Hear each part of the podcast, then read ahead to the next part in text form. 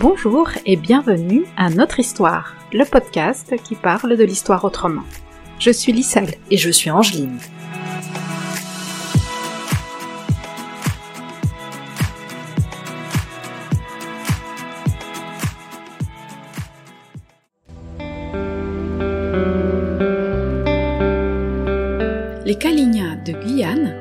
Peuple en résistance depuis 500 ans. Épisode 2 Connaître et reconnaître l'histoire des Kalignats.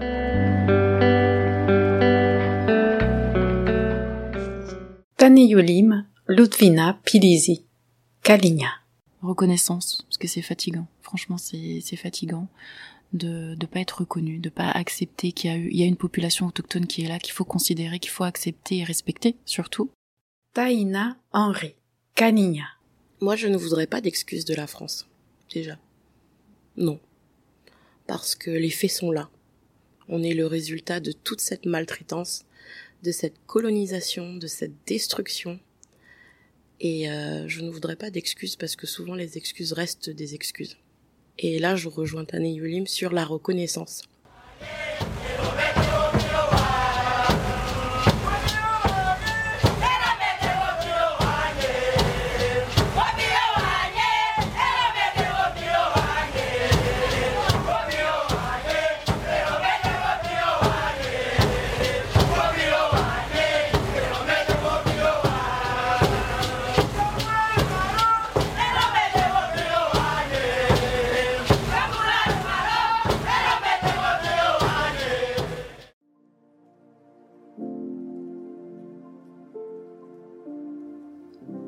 Bienvenue à la deuxième partie de l'épisode de notre histoire consacré au peuple Kalignat de Guyane.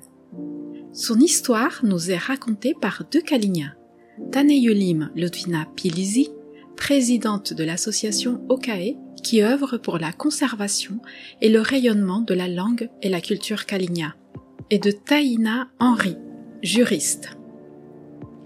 Dans la première partie de cet épisode, nous avons raconté l'histoire de la conquête et du génocide des peuples originaires de Guyane. Nous avons évoqué aussi avec nos invités la politique épistémicide de la France qui a détruit les cultures des peuples originaires en leur imposant le français, le catholicisme, la médecine occidentale, entre autres injonctions. Aujourd'hui, nous aborderons la période plus contemporaine, qui va des années 1980 à nos jours. La Guyane est devenue un département français en 1946. Elle devrait par conséquent bénéficier des mêmes droits que l'Hexagone. Pourtant, c'est loin d'être le cas, comme le montrent les chiffres fournis par l'État français lui-même. En Guyane, il y a 21% de chômeurs, contre 9% en France métropolitaine. 49% de la population guyanaise n'a pas de diplôme de fin d'études primaires, contre presque zéro en France. Seuls 6% des Guyanaises et Guyanais ont un diplôme de l'enseignement supérieur, contre 20% pour la France métropolitaine. La dépense pour un élève du primaire était de 3800 euros en 2013, en Guyane contre 7100 pour la France métropolitaine, soit presque deux fois plus.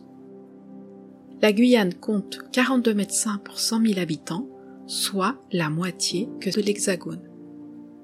Or, la Guyane apporte beaucoup de richesses à la France métropolitaine, puisqu'elle lui envoie les deux tiers des produits qu'elle exporte. Sa dépendance vis-à-vis de l'Hexagone s'observe aussi dans ses importations c'est-à-dire les produits que la Guyane fait venir chez elle.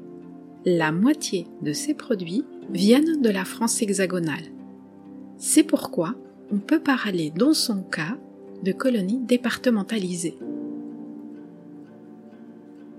Ce phénomène est ce qu'on appelle la colonialité, ce qui signifie que le mode de fonctionnement économique et la dépendance vis-à-vis de la métropole ont survécu à la fin de la période coloniale stricto sensu. Comme on le verra avec Taneyulim et Taïna, la colonialité se manifeste dans les rapports entre les différentes communautés guyanaises, la propriété de la terre ou l'imposition du patriarcat.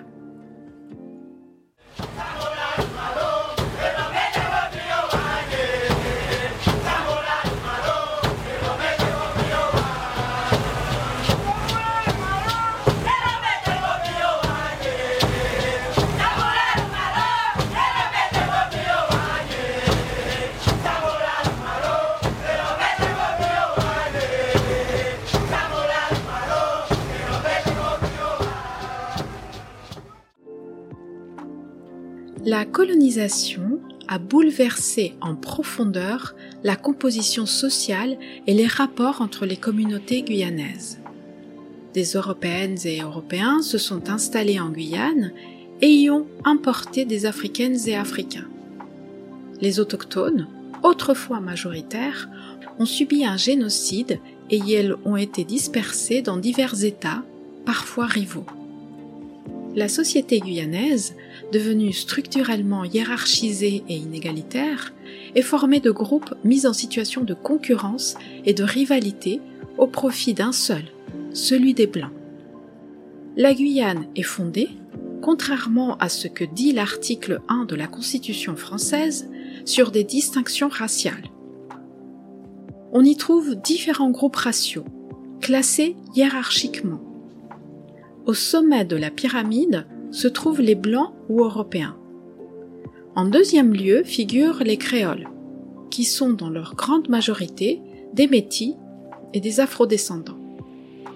Et elles constituent 30% de la population guyanaise. Viennent ensuite les Negmarons ou Bushinengue, qui sont les descendants d'esclaves révoltés ayant fui les plantations du Suriname pour s'installer en Guyane, le long des fleuves les Negmarons représentent 6% de la population. En bas de l'échelle, étant donné leur faiblesse démographique et politique, se trouvent les autochtones, comme le rapporte Taneyolim.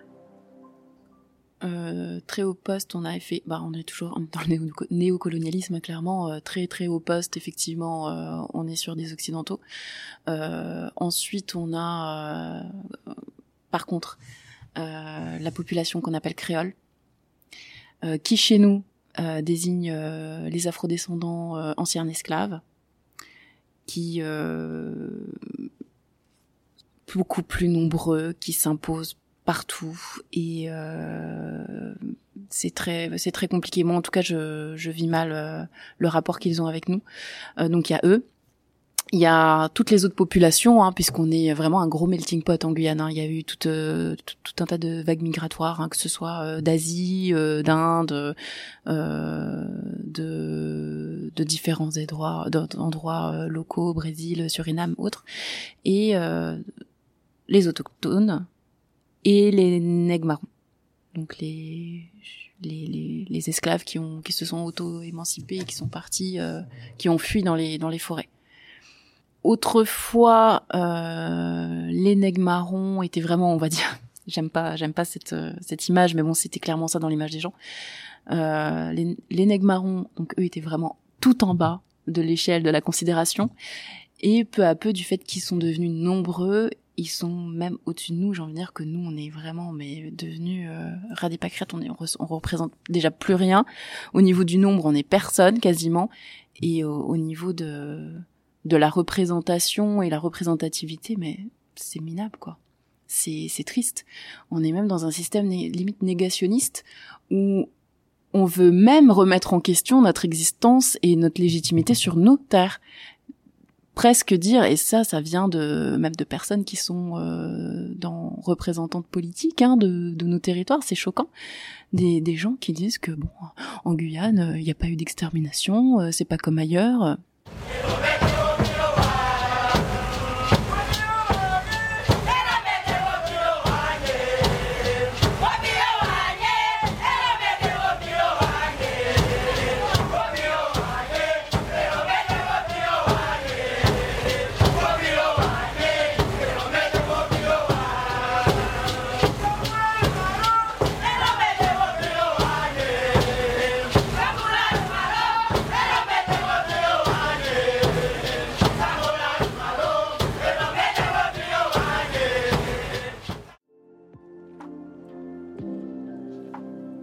Conséquence de la colonialité et la transformation du rapport des peuples autochtones vis-à-vis de la Terre. Dans les cosmovisions autochtones, il n'existe pas de propriété privée de la Terre. Celle-ci n'appartient pas aux humains parce que ce sont eux qui lui appartiennent. La Terre n'est ni à maîtriser ni à dominer. Elle doit être honorée et préservée. La Terre n'est d'ailleurs jamais séparée ni des humains, ni des autres éléments de la nature, que ce soit l'eau, le relief, l'air et le sous-sol. Chez les peuples autochtones, il n'y a donc jamais eu de propriété de la terre, même collective, avant la colonisation européenne. En Amazonie, les peuples autochtones utilisent et se servent d'un endroit pendant un certain temps. Puis ils le rendent à la terre et en cherchent un autre. Taneyulim souligne à quel point ce mode de vie existant depuis des siècles est écologique. Comme je le dis souvent, euh, on parle tout le temps d'écologie, d'écologie, euh, mais nous, en fait, on n'a pas besoin de ce terme parce qu'on est tous écolos. Je veux dire, un Kalinia, comme je dis tout le temps et je le dis à chaque fois parce que c'est un exemple qui est tellement parlant. Il ne tue pas pour le plaisir. Quand il tue un jaguar, il garde la peau, il fait des samboulas avec, il garde les dents, il fait des choses, il fait des colliers, il va consommer la viande. Il y a rien qui est perdu. C'est pas une chasse de distraction ni de loisir. Ça n'existe pas chez nous. Ce mode de fonctionnement, tout à fait respectueux de l'environnement, a été qualifié de nomadisme et rangé du côté de la sauvagerie et du primitivisme. Et à ce titre, les colons ont cherché à le transformer. Taïna Henry. S'il faut parler franchement, on nous a tout pris. On nous a tout pris. Nous étions 30, 30 populations, hein, d'après les, recherches anthropologiques et tout. elles ont révélé qu'il y avait au moins 30 populations différentes euh, autochtones. Et il faut savoir, et je pense que c'est pareil chez vous, nous avions cette facilité de communication, d'échange. Donc en fait, on n'était pas euh, dans une relation de un pays euh, voisin à un autre pays, une population différente. On était différents, mais en même temps, on arrivait à échanger. Et donc je dirais qu'au niveau de la terre, on nous a tout volé. Tout. La Guyane était une terre autochtone. Et l'Amérique est une terre autochtone encore aujourd'hui. Taneyulim Lodvina Pilisi. Euh, on nous a tout volé et euh, euh, du fait qu'on vit sur des droits, des éduques, des droits de, zones de droit d'usage, bah clairement la terre elle appartient à l'État, donc elle nous appartient plus. on peut l'utiliser, mais elle nous appartient pas. Et il faut savoir aussi qu'en Guyane, on est sur, on est actuellement dans une explosion démographique depuis une dizaine d'années. Donc on, on, le voit maintenant en direct que cette terre ne nous appartient pas et qu'on nous la prête parce que il y a des euh, il y a des il y a de, de, nombreux euh, logements sociaux qui sont créés et qui empiètent sur euh, des, des villages amérindiens actuellement des villages euh, ouais des villages d'autochtones.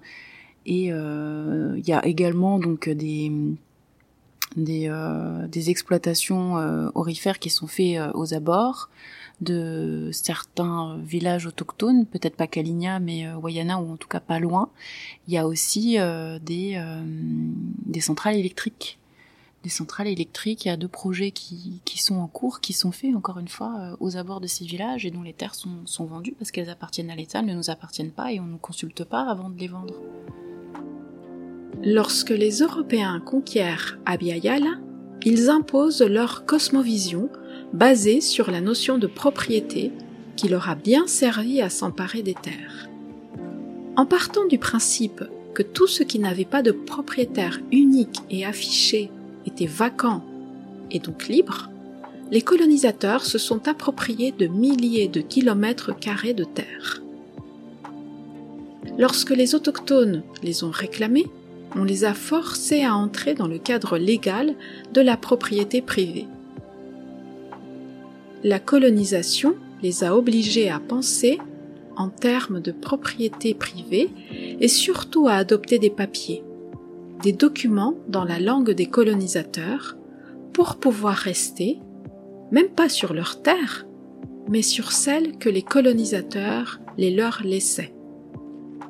À travers ce mécanisme pernicieux, les peuples originaires ont été dépossédés de leur territoire et réduits à occuper des sortes de réserves qui les enferment et leur imposent des frontières qu'elles ne connaissaient pas auparavant.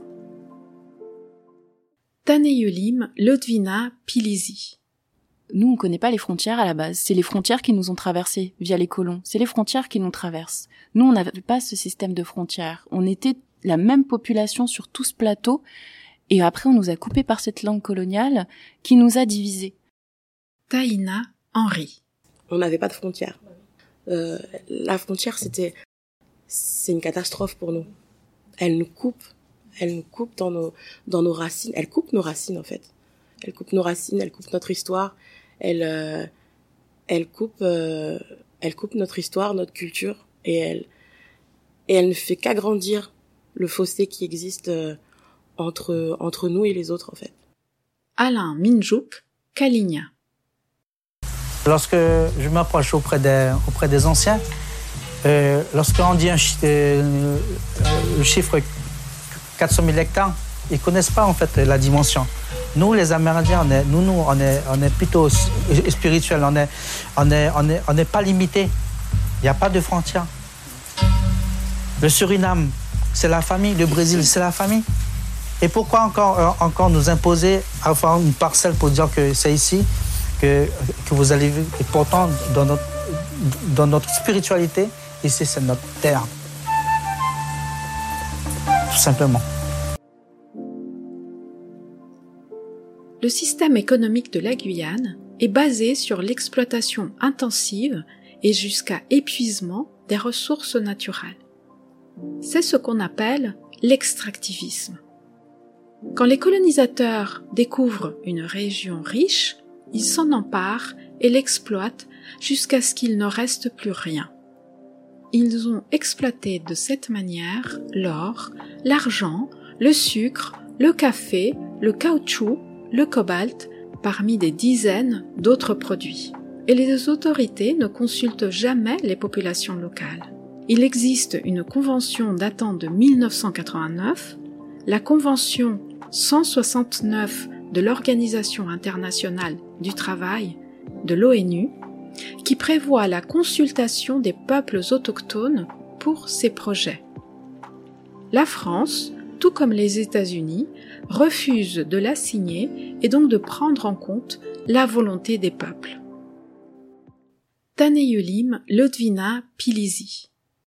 Il faut savoir qu'au niveau pollution, euh, la Guyane, elle est, euh, elle est quand même euh, en pole position puisque le mercure qui était interdit très tôt en France hexagonale a été interdit seulement en 2006 en, Guyane et il y a des taux d'imprégnation sur les populations autochtones, hein, pas que Kalinia, hein, puisque je disais tout à l'heure on est six ethnies, notamment euh, celles qui sont plus sur le haut du fleuve, c'est les Wayana et euh, les Wayampi de l'autre côté, mais euh, chez les Wayana on a une surimprégnation des taux de mercure et aussi du plomb dans leur sang, ce qui a fait énormément de dégâts sur les populations.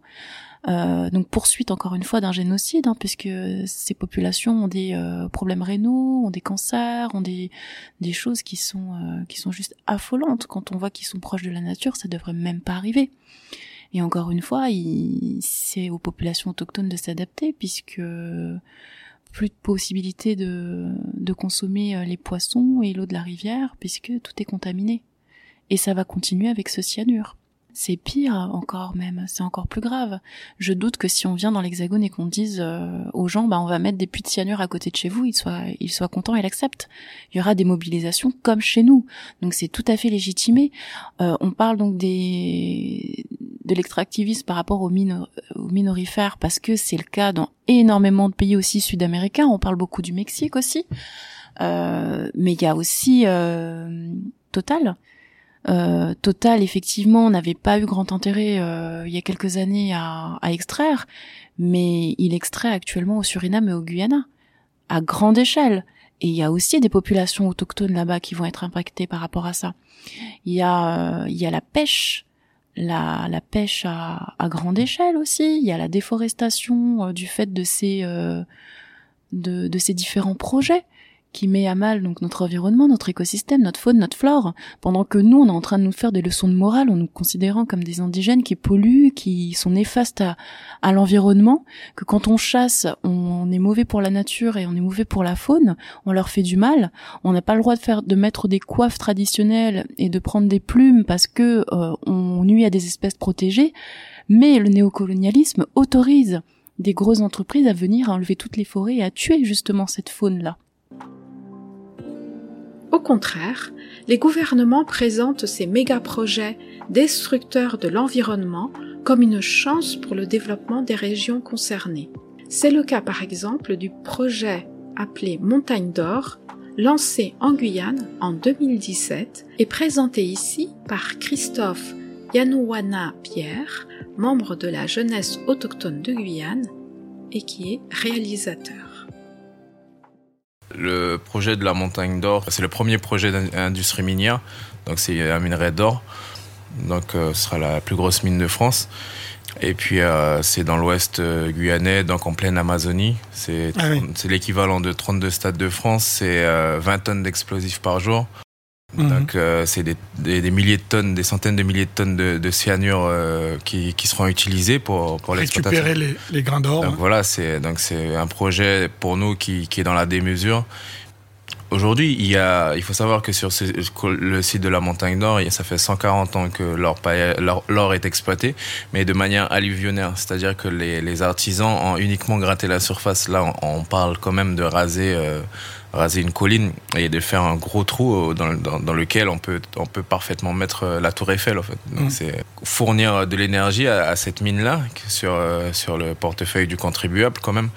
Euh, et euh, c'est l'équivalent de 20 mégawatts de, de consommation alors qu'aujourd'hui à Saint-Laurent-du-Maroni dans la petite ville de 50 000 habitants, il y a des coupures euh, de courant tous les jours. Ce qu'on dénonce, c'est que quand il y a une multinationale qui vient s'installer, ben, tout d'un coup, il y a des solutions miracles qui sortent de partout, en fait. Puisque si vous voyez l'état des routes, si vous voyez l'état de, de, de l'offre de santé en Guyane, c'est, en fait, c'est juste intolérable que, qu'il n'y ait pas des solutions directement pour les Guyanais, euh, mais que pour des multinationales, on puisse faire tomber des, des solutions miracles. Et la, la question qu'on a soulevée, c'était à quoi sert vraiment l'or au, final? C'est que oui, voilà. Donc si c'est pour venir euh, nous empoisonner au passage, c'est pas c'est pas la peine. On ne veut mm. pas participer à ça. La, la, France a signé la Déclaration des droits des peuples autochtones. Et euh, par contre, on nous a demandé notre avis ni sur la montagne d'or, ni sur le projet Total, ni sur autre chose en Guyane, en fait. Nous, tout ce qu'on veut, c'est pérenniser le pays Guyane et euh, la société guyanaise, les habitants. Donc, au contraire, au lieu de se condamner dès maintenant pour 12 ans d'exploitation et pour 750 emplois, on peut envisager quelque chose qui dure bien au-delà. Aujourd'hui, on nous demande, on nous dit d'accepter la montagne d'or, puisque la, montagne d'or va nous permettre de faire des routes, de faire des écoles, de, créer des centres d'hébergement pour les jeunes qui viennent de l'intérieur. Mais ça, en fait, c'est la mission des services publics. Il y a à peu près un an et demi qu'on a commencé à, se manifester à se, et à s'opposer à ce projet. On était, on était très peu nombreux. Aujourd'hui, à la dernière mobilisation, on était plus d'un millier à Saint-Laurent-du-Maroni. Donc on a, on a notre forme de lutte, on a notre forme de combat. On a clairement dit depuis le début qu'on est prêt à stopper le, projet physiquement. Donc euh, on va s'y opposer. Si la France ne respecte pas, euh, si le président de la République ne respecte pas ses engagements, les accords de Paris, etc., ben, on sera présent pour, le lui rappeler. On sera présent pour rappeler aux Guyanais qu'au fait, on se bat pour nos enfants, hein, pour qu'ils aient un environnement sain, pour qu'ils aient de l'eau propre, etc.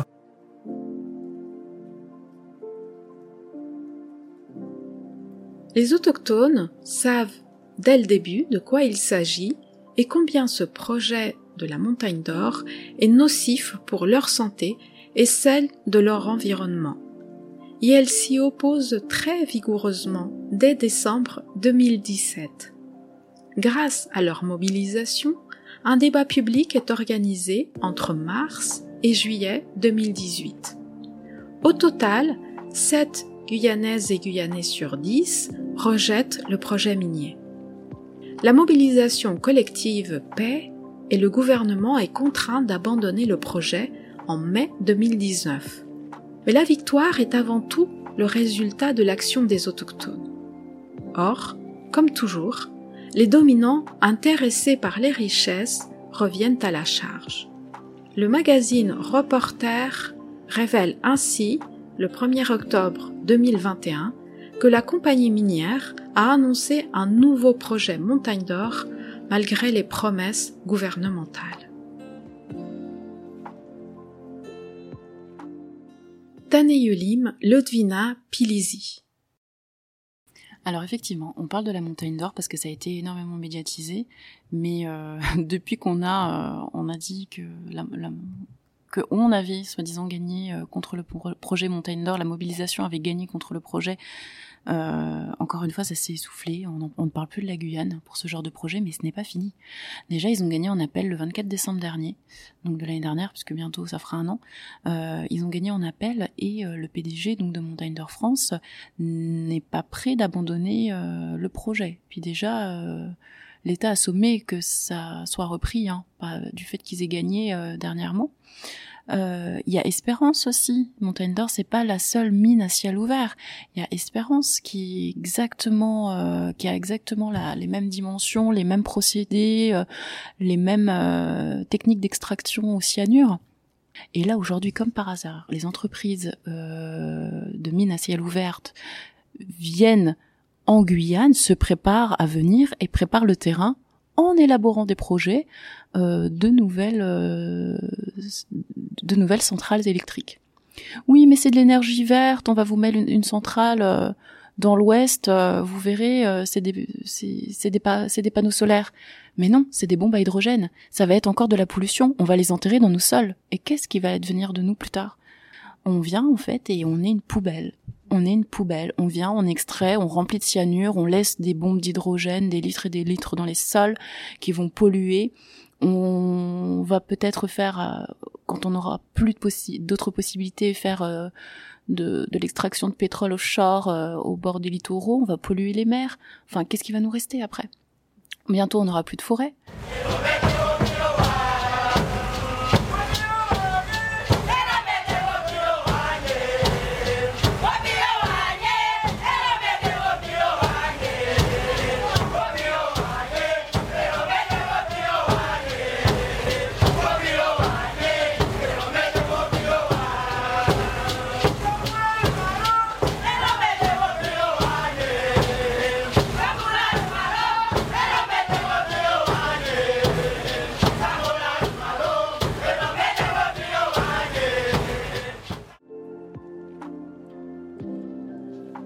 Un autre effet de la colonisation est l'épistémicide évoqué par Taneyolim et Taïna dans le premier volet de cet épisode. L'épistémicide, terme proposé par le chercheur portugais Boaventura de Souza Santos, fait référence à la destruction des connaissances, des savoirs et des cultures non européennes. En imposant leur langue, leur religion, leurs références et en les posant comme supérieures à celles des peuples originaires, les Européens ont commis un épistémicide. C'est ce qui fait qu'aujourd'hui on considère la culture occidentale comme supérieure au savoir des peuples non occidentaux. On voit cet épistémicide à l'œuvre dans le domaine religieux. Les Européens ont imposé le christianisme dans toutes les Amériques sous prétexte que les spiritualités locales n'étaient pas de bonnes religions, mais des superstitions et des formes religieuses primitives. Les évêques, les prêtres ou les curés sont devenus supérieurs aux chamans, guérisseuses et autres notables autochtones, qui sont depuis totalement dévalorisés. Or, les chamans sont plus que des prêtres, et elles sont des spécialistes de la santé des peuples originaires dans leur globalité, comme le raconte Taneyulim. Le chaman de ma communauté, donc c'est mon oncle. Euh, donc lui, il guérit un peu tout. Il fait euh, ce qu'on appellerait ici euh, dans l'Hexagone la chiropractie. il fait un peu le kiné. Il fait aussi tous les soins pour les grippes, enfin les, les genres de grippe, les fièvres, les toux, les maux de tête, les migraines. Il donne des conseils, il fait des, des prescriptions et des proscriptions. Le mal de tête, la migraine, oublie le chocolat par exemple. Tu mangeras pas de chocolat, tu mangeras pas de wassail. Il fera des fait des copes, je sais pas comment on dit, enfin il cisaille euh, pour faire des saignées, voilà, à certains endroits. Euh, et c'est vrai que dans notre famille, on n'a pas de problème de rhumatisme ou autre, c'est génial grâce à grâce à lui. Et euh, il y a aussi tout, enfin cette même personne fait aussi tout le le côté spirituel, parler aux esprits, parler aux anciens communiquer avec les esprits pour que pour que les gens puissent rester en paix, les morts puissent partir en paix. Enfin, il y a énormément de choses. Il a ce qu'on appelle chez nous un abatis. Donc un abatis, c'est un endroit où on plante plusieurs, euh, enfin des plantes hein, pour euh, l'agriculture subsidiaire. Et lui, donc dans cet abatis, il a aussi toutes ces plantes qu'il utilise donc pour euh, soit ses rituels, soit soit les soins. Et juste à côté de, de sa maison, il a les, les, principes, les principales plantes dont il a le plus souvent besoin. Moi, je vois ça comme le principe d'écologie et d'écologiste. En fait, on est quand on est et on est du verbe, quand on est du verbe être et né du verbe naître, Kalinia, on a cette notion des plantes, même si on n'est pas euh, tous chamans, parce que ça c'est vraiment c'est vraiment spécifique. Mais on connaît tous les plantes. Je veux dire, pour faire baisser une fièvre, autrefois, toutes les grand-mères et toutes les mères savaient euh, ce qu'il fallait prendre, des plantes de manioc et voilà, faire un bain ou une enfin un genre d'ablution pour, pouvoir faire baisser la fièvre. Il y avait énormément de plantes. La pharmacopée euh, et même autochtone de façon générale dans toute l'Amérique est tellement riche. Tout le monde avait des savoirs basiques il n'y avait pas de, de, problème de santé et tout le monde l'était. Tout le monde est, tout, tout le monde avait ces, ces notions-là. Accoucheuse, moi je sais que toutes mes tantes le sont. Mes tantes ont plus de 80 ans, mais en tout cas elles, elles le sont toutes. Elles savent toutes faire accoucher et autres. Après il y avait effectivement pas tout le monde, mais par exemple sur des, sur certaines familles, il pouvait y en avoir euh, deux trois, euh, deux trois femmes qui savaient le faire euh, correctement et bien. L'institution, il le reconnaît pas, je pense pas, mais par contre, il y a des médecins qui viennent se soigner chez lui. Il y a des médecins qui envoient des personnes euh, qui ont le cancer chez lui aussi. Et bon, c'est pas moi qui vous dirai le contraire, forcément ça les aide, mais après, quand je pense les médecins restent pas restent pas six mois chez nous. Quand ils viennent, c'est en mission un ou deux ans, trois ans, même plus, puis ils ont tendance à rester ils sont quand même assez proches de, des différentes cultures qui sont en Guyane, donc ils ils sont pas fermés, ils sont beaucoup plus ouverts que certaines personnes qui seraient ici, qui trouveraient que ce serait du folklore, et ils voient que ça marche, donc ils, ils y croient. Voilà. C'est, mais il y a des médecins qui viennent, euh, qui viennent en tout cas pour euh, eux-mêmes se soigner ou envoyer des gens. Euh.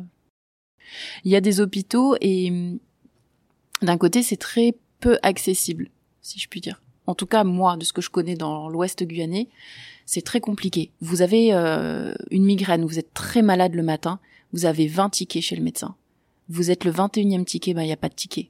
Donc qu'est-ce qu'on fait? Bah on va voir le chaman, on va voir le médecin euh, traditionnel et euh, c'est aussi une chance de ce côté-là par contre puisque du coup on a besoin de ces médecins traditionnels et ils perdurent toutes ces nouvelles médecines, elles ne nous ont rien appris. Elles nous ont juste fait oublier nos manières et nos pratiques, mais elles ne nous ont appris ne nous ont rien appris.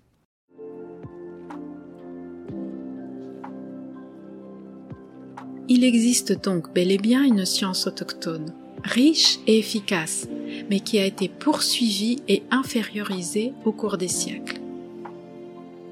L'épistémicide se heurte néanmoins à la résistance des personnes dominées. Au cours de leur histoire, les peuples autochtones ont fait preuve d'autodéfense de leur savoir et d'opposition aux impositions coloniales. En termes religieux, cette indiscipline est appelée syncrétisme, c'est-à-dire la résistance de formes spirituelles infériorisées qui se sont cachées derrière la religion dominante. Yulim illustre très bien ce syncrétisme à travers l'exemple de la Vierge Marie Kaligna. Euh, il y a ce, chamanisme qui a perduré jusqu'aujourd'hui, par exemple, qui du coup s'est adapté un petit peu euh, à certaines pratiques catholiques ou chrétiennes. Donc ça fait un peu bizarre. Il y a des choses qui sont pas originelles, hein, si je puis dire. Et du coup, ça a permis à ces choses de subsister et en même temps de s'effacer petit à petit. On remarque dans le catholicisme un certain, non, certainement même, ce patriarcat. ce patriarcat que moi, dans mon histoire en tout cas, j'ai connu mon arrière-grand-mère hein, qui est morte très vieille à 114 ans, mais qui datait avant des années euh, vraiment soit c'était début 1900, soit c'était bien un peu avant, qui me disait clairement que la Vierge Marie, en fait, elle était Caligna. Et moi, je disais, mais comment? Elle me dit, oui, oui, la Vierge Marie, elle est Caligna, mais en fait, euh, c'est pas la Vierge Marie que croient compris, mais c'est la nôtre. Moi, je comprenais pas. Et c'est des années après, quand j'ai regardé un petit peu ce qui se passait ailleurs, en Amérique du Sud, et je me suis dit, ah, mais en fait, j'ai compris.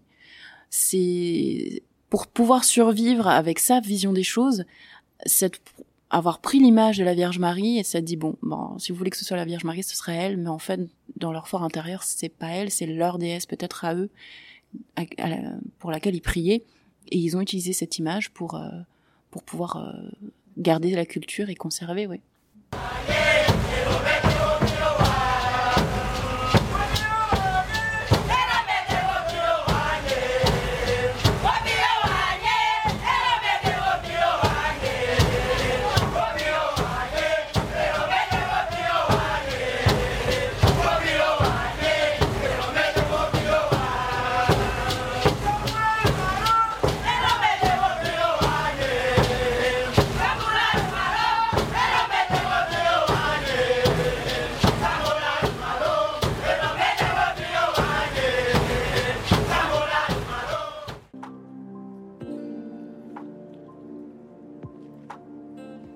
peuples autochtones, et notamment les Kalinia, ont été présentés depuis la période coloniale comme des communautés patriarcales, des peuples où les hommes exerçaient leur domination sur les femmes. Cette vision de la culture Kalinia est fausse, comme le souligne Taneyulim.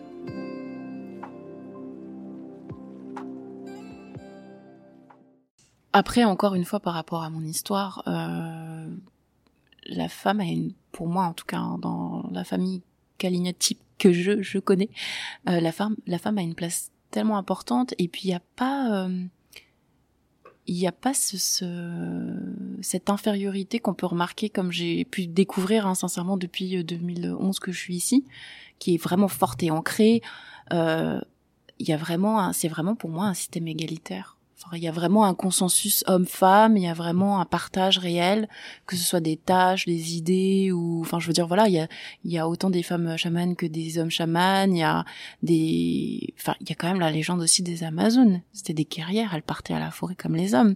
Donc, on voit très bien que, enfin, c'est, il n'y a pas ce même rapport homme-femme qu'on peut avoir ici en Occident déjà.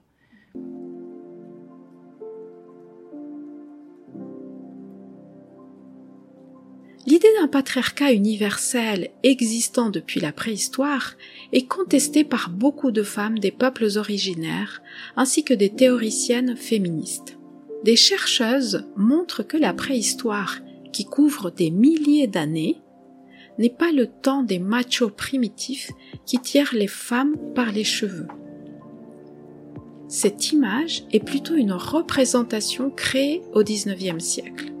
Les anthropologues montre également que des sociétés non patriarcales existent chez les peuples autochtones du monde. Heide Gortner Abendroth a réalisé une étude assez exhaustive sur les sociétés autochtones du monde qui ne connaissent pas le patriarcat. Les peuples amazoniens, dont les Arawaks et les Kalinia, en font partie. Dans ces sociétés, il existe des relations de genre équilibrées et égalitaires il n'y a pas de guerre des sexes, mais de la solidarité entre les membres de la collectivité. Ces recherches sur le patriarcat nous permettent aussi de réévaluer la notion de primitivisme. Les sociétés taxées péjorativement de primitives et de tribus, comme les sociétés amazoniennes, sont en réalité des systèmes sociaux égalitaires et bénéfiques à l'équilibre environnemental elles produisent des personnes plus saines et heureuses que celles de nos sociétés occidentales. Comme le montrent les études de genre sur la préhistoire, c'est à partir du moment où les sociétés se centralisent et se militarisent qu'elles deviennent patriarcales, le summum étant les sociétés esclavagistes et coloniales. Or, le modèle politique en vigueur actuellement est celui des États au pouvoir centralisé appartenant à une caste d'hommes puissants.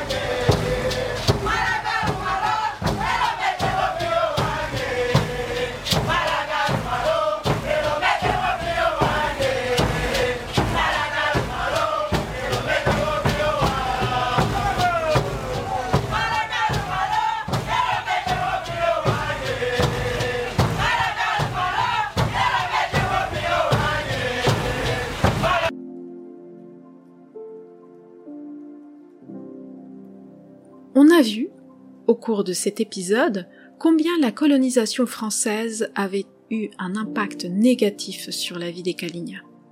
Cette histoire douloureuse et injuste explique les conditions de vie de ce peuple aujourd'hui.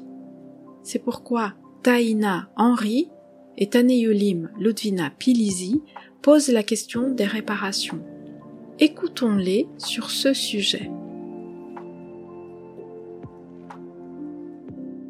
Taneyulim Ludvina Pilisi. Reconnaissance, parce que c'est fatigant. Franchement, c'est fatigant de ne pas être reconnu, de pas accepter qu'il y a une population autochtone qui est là, qu'il faut considérer, qu'il faut accepter et respecter, surtout. Euh, réappropriation euh, bah, des sols, hein. franchement, euh, on aimait, on, mérite d'avoir nos terres, hein, c'est les nôtres. De l'histoire, ne serait-ce que par rapport aux vestiges, parce qu'il y a énormément de sites archéologiques, hein, on oublie de le dire, mais il y a des archéologues qui sont chez nous, qui cherchent, qui trouvent. Il y a des vestiges euh, sur des centaines d'années en arrière qui ont été trouvés et qui sont envoyés dans, en Europe, dans toute l'Europe ou peut-être aux États-Unis, ça je ne sais pas, hein, mais en tout cas en Europe, il y a des choses qui ont été envoyées qui ne nous ont jamais été restituées. Euh, il y a tellement de choses que que je souhaiterais demander et qui, nous soit rendu, notre histoire, notre bien, nos patrimoines, notre culture. Euh, après la langue, pour moi, c'est à nous de faire le travail. Et euh, c'est vrai que il y a des gros, gros, il y a quand même de gros groupes de travail qui sont mis en place en Guyane par rapport à ça et à la conservation de la langue. Et ça, je remercie tout le monde par rapport à ce travail qui est magnifique et qui et qui est fait. Et quoi qu'on en dise il faut que ce soit fait hein, puisque effectivement on a une culture orale et il faut que il faut qu'on qu'on passe à une culture il faut qu'on passe aux écrits parce que sinon ça va se perdre ça va tellement vite. Il y a tellement de choses qui se perdent d'une génération à une autre. Le Kalinia que je parle n'est pas celui que ma mère parle et pas celui que ma grand et le sien n'est pas celui que ma grand-mère parlait. Taïna Henry moi, je ne voudrais pas d'excuses de la France, déjà. Non. Parce que les faits sont là.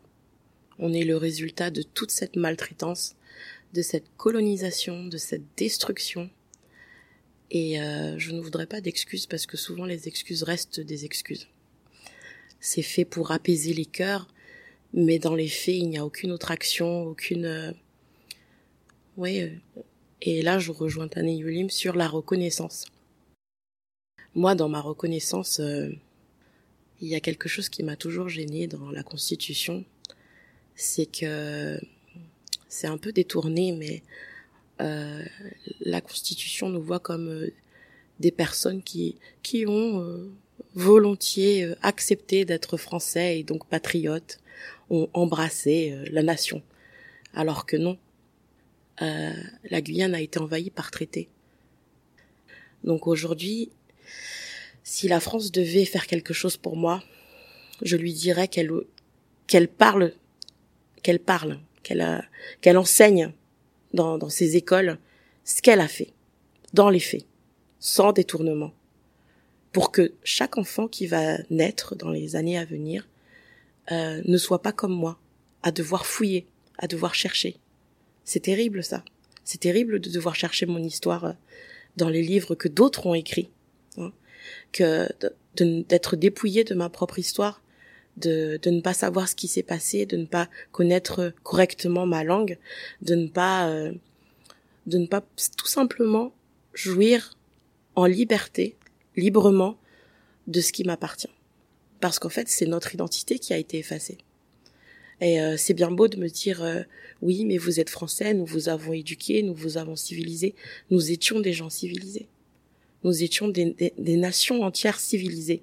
Qui a, nous avions des technologies, nous avions des pensées, des philosophies, et sans cesse dans, dans l'imaginaire colonial, on aime bien nous catégoriser dans des, dans, dans des mots comme nous enfermer dans des cases et nous dire vous êtes des ethnies, vous parlez un dialecte, vous parlez jamais une langue, jamais un peuple, jamais une nation, toujours nous diminuer sans cesse. Je me verrais mal dire à quelqu'un d'ici, oui, tu es de quelle ethnie? Alors que nous, on aime nous le dire. De quelle ethnie? D'où viens-tu? Et, ces mots, ces mots qui, qui, qui, semblent si utilisés partout dans les grandes études et tout, eh bien, ils ont un poids. Ils ont un poids parce qu'ils ne nous reconnaissent plus comme ce que nous, ce que nous sommes encore aujourd'hui, des nations, des peuples. Peut-être pas nombreux, et eh oui, hélas, et je dirais aussi reconnaître le génocide, mais c'est terrible. C'est terrible, nous avons été décimés. Enfin, mon peuple est encore vivant. Mais à quel prix? Quel a été le prix hein, de tous ceux qui ont disparu? Parce que je ne suis pas seulement de Guyane, du côté de ma mère, je suis euh, autochtone du Brésil aussi. Et quand je vois tout ce que je perds par manque de connaissances, parce que ça a été arraché, eh bien, je, je veux qu'on reconnaisse le génocide qui a été, qui a été fait en Amérique, que ceux qui sont là aient accès et sachent que la France a une dette pour au moins le nombre d'années qu'elle a colonisé nos territoires. Je voudrais qu'elle reconnaisse ces, agissements, qu'elle l'enseigne pour que demain, quand quelqu'un me demandera d'où tu viens et que je dirai je viens de Guyane, je suis autochtone. Ah, oui, je sais. Je l'ai appris. Ça, ce serait bien. Ce serait un, ce serait un grand pas en avant pour moi. Parce que je pense que le reste, nous sommes forts. Hein. Nous avons survécu. Hein. C'est 500 ans de résistance. Certains se sont, ont dû se taire. Certes, mais on a toujours lutté. Ces 500 ans sont de lutte, de lutte acharnée, à l'extérieur et à l'intérieur de nous. Donc, euh, j'ai pas besoin qu'on me dise tu dois être comme ça pour être autochtone. Non, je le suis déjà. J'ai pas à me justifier sur ça. Je le suis, je le resterai. Si j'ai des enfants, ils le seront. Il revient à chacun de nous d'apprendre son histoire et de la transmettre pour qu'elle puisse perdurer. Mais celui qui m'écoute, lui, il a sa part aussi. Je peux pas me dire que sans cesse je dois éduquer les gens. Non. Si quelqu'un doit éduquer à la limite, je dirais, bah, eh bien, l'État, faites quelque chose.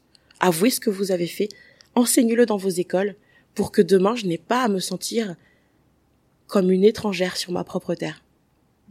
Alain Minjouk, Kaligna. Nous allons demander euh, réparation. Mais réparation, lorsque on dit réparation, en fait, il n'y a pas de réparation.